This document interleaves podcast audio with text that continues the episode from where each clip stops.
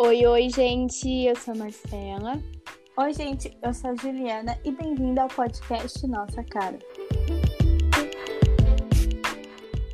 Hoje vamos falar de uma deusa, uma louca, uma feiticeira. Ela é demais. Ai, gente, eu sei que eu canto muito. Brincadeira Vai. essa a parte. Vamos falar de uma matemática. Isso mesmo. E o nome dela é Maria Laura Mouzinho Leite Lopes. O nome grande igual a lista de conquistas dela, né? Verdade, girl. Então, bora começar. Piuí, tic-tac, abacaxi com chocolate.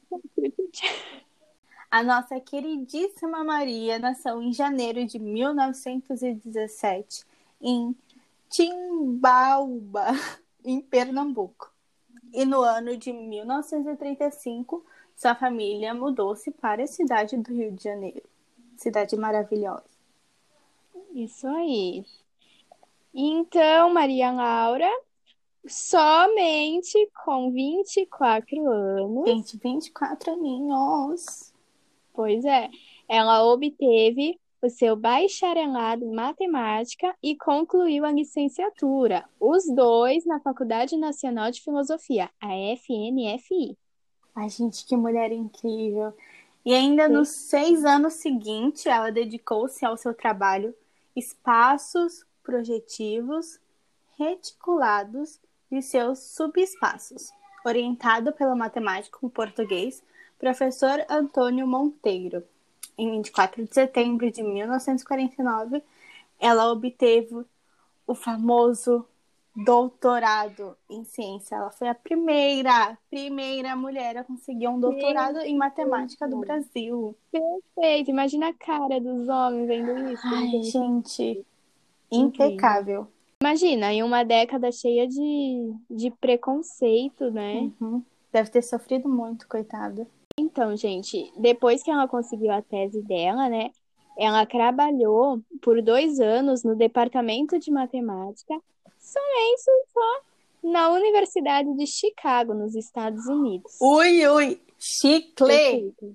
Muito chique. Perfeito mesmo. Durante o período, né, do doutoramento dela, pra ser mais exata, em 1943, ela iniciou uma carreira como professora universitária. Só que ela foi efetivada como professora assistente do Departamento de Matemática. Maria Laura, ela atinge o seu ápice da carreira quando ela ocupa todos os cargos existentes no Departamento de Matemática dessa respeitável instituição. Que no caso é a FNFI. Isso mesmo. Por ocasião da reforma universitária de 1967, tornou-se professora titular. Glória a Deus. Cara, perfeita, imagina isso. Uhum. Deve ter sido uma sala só de, de homens, né? Infelizmente, deve ter sido. E ela atuou nas entidades científicas criadas na época. Centro Brasileiro de Pesquisas Físicas, no ano de 1949. E neste mesmo ano, ela foi a primeira mulher a ministrar aulas de geometria para o curso de engenharia no Instituto Tecnológico da Aeronáutica. Miga, imagina isso. Ai, nossa. Essa é aeronáutica. tudo, né? A aeronáutica só devia ter homens na, na sala. Imagina eles tendo aula com uma mulher. Deve ter sido um Nossa. Eu tenho dó dessa Ai, mulher. Também tenho admiração a essa mulher. Gente, imagina as coisas que ela passou, coisas que ela ouviu Uhum. durante esse tempo, né? Em 1951, participa da criação do Conselho Nacional de Pesquisa, atual Conselho Nacional de Desenvolvimento Científico e Tecnológico, a CNPq, e torna-se um membro titular na Academia Brasileira de Ciências, ABC, sendo a primeira mulher a entrar na ABC. Como sempre, primeira. A primeira. A primeira. Primeira mulher brasileira. Gente, isso não é tão passado, né? Cara, é década de 50. Olha que absurdo isso. Mas pelo menos ela conseguiu, maravilhosa. Não é, né? Ela mereceu. Mereceu. Como outras também mereceram. Sim, exatamente. E em 1956, ela se casou com um físico chamado professor José Leite Lopes. E os dois foram trabalhar nos Estados Unidos. Mas, infelizmente, a carreira de Maria Laura é interrompida durante o regime militar. Maria Laura ela foi obrigada a se aposentar da UFRJ em abril de 1969, com base no AI-5. E em julho do mesmo ano foi aposentada também da função de professora do ensino médio. Ai, que absurdo, gente. Ah. E depois, infelizmente, ela foi exilada para os Estados Unidos. E aí ela vai para Escraburgo, na França. E lá, com o apoio de vários professores, professores. Né? isso, ela dá início ao seu trabalho em didática matemática. E aí, a partir, de, a partir desse trabalho, né, que ela começou a fazer na França, ela começa a ser reconhecida como uma das mais importantes pesquisadoras em educação matemática no Brasil e no mundo. Graças a Deus, reconhecimento a essa mulher. Passou por cima dos militares. Uhul. Bem feito. Uhum. Zero defeitos. E em 1974, Maria Laura retomou para nosso país, passando a atuar ativamente como defensora de causas inovadoras ligada à formação de professores e ao ensino e à aprendizagem de matemática em todos os níveis de escolaridade, assumindo o papel de liderança na área de educação matemática no Brasil, que manteve até os últimos dias da sua vida. Então, continuando, e ela não podia assumir, né, o, o papel dela na faculdade, na universidade. Ela não podia atuar por causa dos militares. Uhum. Então ela promoveu vários cursos para formação de professores na Escola Israelita Brasileira Eliezer Einsteinberg, no Centro Educacional de Niterói. Em 1976, participou com os professores José Carlos Melo e Souza, Moema Sá Carvalho e Ana Averbut na criação do grupo de pesquisa GPEM, Grupo de Ensino e Pesquisa em Educação Matemática, que persidiu durante oito anos. Foda. Perfeita, então. E em 1980 teve a criação do curso de pós-graduação Lato Senso, e especialização em educação matemática, considerado pioneiro do segundo curso de mestrado em educação matemática no Brasil. No mesmo ano, felizmente, Maria Laura é reintegrada ao Instituto de Matemática IM da UFRJ. Como sempre, ousadíssima essa mulher, ela aceita mais um desafio que é inovar o ensino de estatística para os alunos do curso de licenciatura e, portanto, pede para ser lotada no departamento de estatística. Perfeito, aí conseguiu. Uhum. No ano de 1983, é, as ações desenvolvidas nos institutos de Física, Biologia, Geociências, Química, unidas com as de Matemática, né? implantaram um projeto chamado Fundão Desafio para as Universidades. E adivinha quem era a coordenadora? Ai, não Isso faço mesmo. ideia.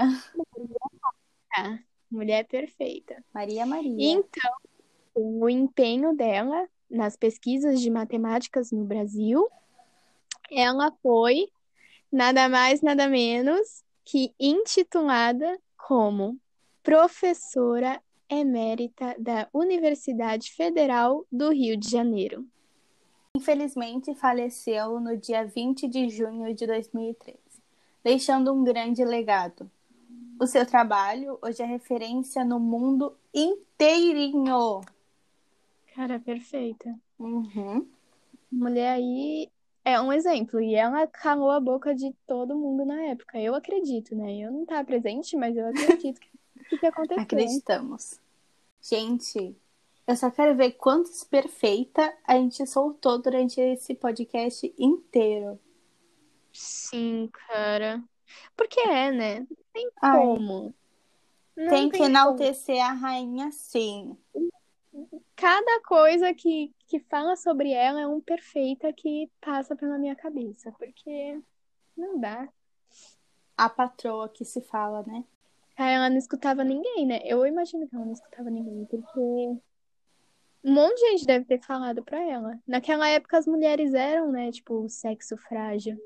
Uhum, inferiores e tudo mais. Incapazes de fazer algo que leva a intelecto e esses bagulhos. E ela ter crescido foi um tapa na cara. Uhum. Então, meninas, nosso podcast chegou ao fim. Ah, então, bora ler os comentários do nosso outro episódio. Tem algum comentário aí pra gente, Marcelo? Temos o comentário da nossa amiga Gabi Fê. Ela disse que amou o nosso podcast e que ajudou muito ela nos estudos. E a gente uhum. fica muito feliz. Tá muito obrigada, Gabi, por ter enviado Depois... pra gente a mensagem. Ficou muito feliz. Ficamos felizes. Você, amiga, tem algum comentário aí com Tem você? um comentário aqui, que no caso é uma pergunta da Ana Luísa. Vou ler aqui a mensagem da Ana. Oi, meninas, tudo bom? Gostei muito do podcast de vocês. E eu fiquei curiosa do porquê deste nome. E aí, Marcela, por que este nome? Nossa, gente, esse nome ele surgiu da maneira mais aleatória que vocês pensarem. Foi, meninas. Sério. A gente tava procurando, né, um nome pro, pro podcast. E e a gente pensou em vários nomes. A gente tava pro lado do, dos uhum. memes, né? A gente queria um nome que tivesse.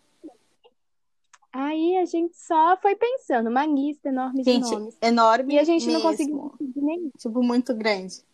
E a gente, a gente não conseguiu decidir entre um deles, né? E aí, eu não sei o que a gente comentou depois, que eu mandei assim ah, eu lembro, Juliana, calma falei, nossa. Eu falei assim, Marcela, vamos focar, porque já que a gente vai falar de um assunto sério no nosso piloto, o nome não pode ser, tipo, muito zoeiro. Aí a Marcela com a seguinte mensagem. Eu só escrevi assim, gente. Nossa cara. KKKKK. Pronto. Sim. Aí eu fiquei tipo assim. Hum, que belo nome, né, amiga? Aí foi, gente, foi. Foi nossa cara. Isso aí, nossa na cara madrugada, abandonada, e não atende o celular. Ai, muito cantoras. Fazer uh, uma dupla. A gente já é uma dupla. Então, gente. Sim. essa é a história. Aí no mesmo dia a gente fez uh, a nossa logo, que fala? Acho é. que é. Aí foi. Nossa capa. Foi isso. É isso. Ok, gente, mandem mais comentários que a gente vai ver aqui. E, como fizemos no episódio anterior, a gente vai indicar alguma coisa interessante para vocês pesquisarem aí. E é isso. E é isso aí, né? Então, galerinha, hoje a minha indicação, seguindo um tema que é mulheres incríveis, vou indicar um Insta de uma mina muito da hora que se chama Lorena Monique. Mas o Insta é Negata. Gente, ela é simplesmente maravilhosa. Ela fala de assuntos assim importantíssimos e se você não entende, você assiste o vídeo e sai com outra outra cabeça, sabe? Você reflete, é muito bom. Eu super indico. E você, amiga? A minha indicação, vocês já devem ter escutado falar, né? Porque ela tá bem famosa agora. É uma série que se chama Annie with an E. É sobre uma menina que ela nasceu no século passado. E a série, assim, tem os livros, são oito livros, e tem a série na Netflix. São três temporadas. Todos os episódios têm em torno de 40 minutos por aí. É, os dois são muito bons, mas eu assim, eu indico para vocês mais a série na Netflix, porque Uhum. na, o livro ele trata alguns assuntos, só que na série trata sobre mais assuntos, como o feminismo, como as mulheres eram submissas, né, aos homens na, na época, o preconceito também contra mulheres, é, porque as mulheres naquela época eram vistas, não, elas não podem fazer ensino superior, elas têm que casar, casar e ser uma boa dona de casa. E aí Sim. quebra todo esse tabu na série, fala sobre todos os preconceitos da época. É, ela, não foi ela que foi cancelada, amiga? A série? Foi. A série foi cancelada. A Netflix ela cancelou a continuação da série. O que eu acho péssimo, porque e a, Tristeza. a série acaba quando ela vai para a faculdade e seria incrível tratar sobre esses assuntos, né? Porque na época deve ser, deve ter tido, assim como para Maria Laura, deve ter sido dificílimo, assim, com os preconceitos e tudo mais. Uhum. Aí, incrível, sua indicação, amiga. Ah, sua e é isso, né, pessoal? Acabamos. Sim. Beijinhos. Tchau, Gente. tchau. aí, nunca deixem alguém dizer que você não pode alguma coisa, entendeu? Uhum. Todo mundo é capaz de tudo. Sim. E é isso, gente. Beijinhos. Beijinhos. Tchau, tchau. Tchau, tchau. Tchau, tchau, tchau. Sigam todas as orientações da OMS. Calma!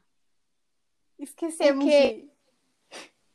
Esquecemos de falar pro pessoal o nosso e-mail para eles mandarem as suas opiniões sobre esse tema. Marcela, nos diga qual é o nosso e-mail. O nosso e-mail é nossa cara podcast arroba gmail.com. Uhul. Mandem com ler tudo. Manda lá, pessoal, sugestões de podcast. Manda sua opinião, uma historinha, perguntas, qualquer coisa, a gente vai amar.